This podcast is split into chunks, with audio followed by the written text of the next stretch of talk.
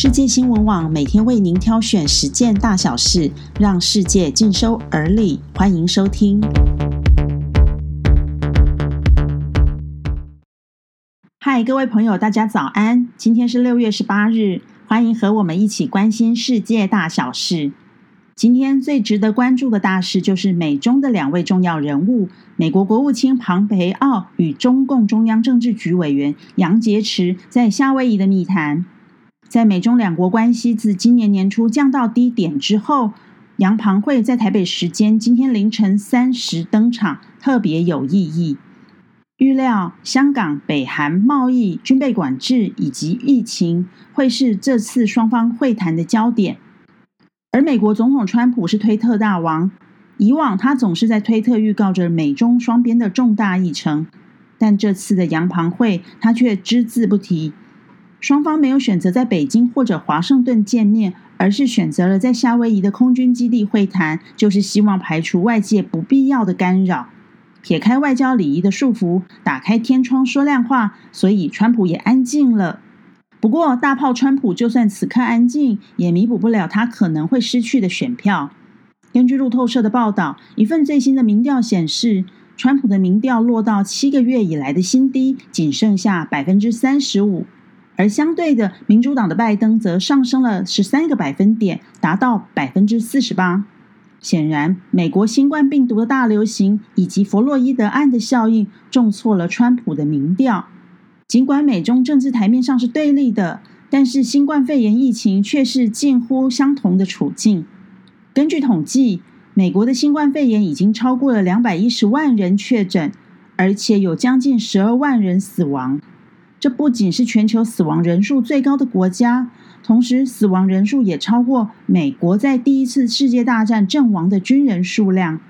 美国除了六月十五日确诊人数没有破两万之外，已经多日连续出现破两万例确诊的病例，美国还有许多州的确诊病例创下了新高，显然疫情还在延烧中。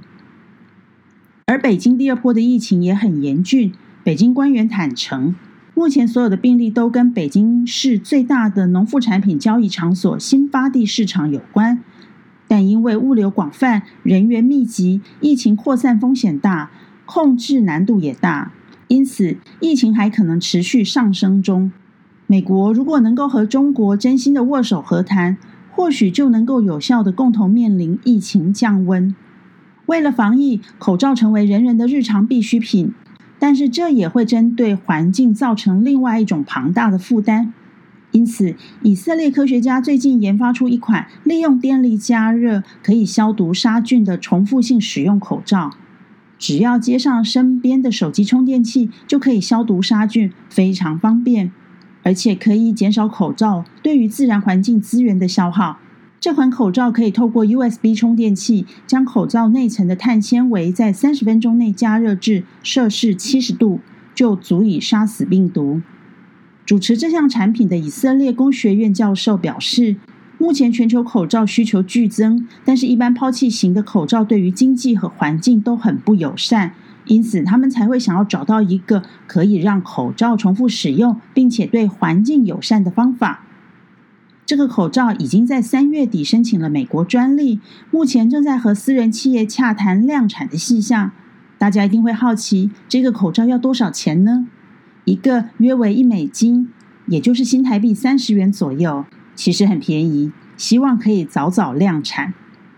我们回到朝鲜半岛上，北韩领袖胞妹金宇正连着数日呛声南韩总统文在寅无耻，并且夸张的炸毁了两韩联络办公室，而南韩终于回应了，直斥金宇正实在没礼貌、没常识。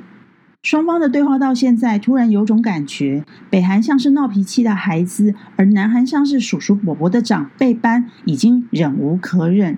最后也只是像丢了句“真不懂事”的责备。北韩的戏码从哥哥金正恩到妹妹金宇正，调性都蛮像的，但也足以让大人的世界时不时的被惊慌到。北韩真的不简单。以上就是今天的新闻重点，谢谢您的收听，我们下次空中见。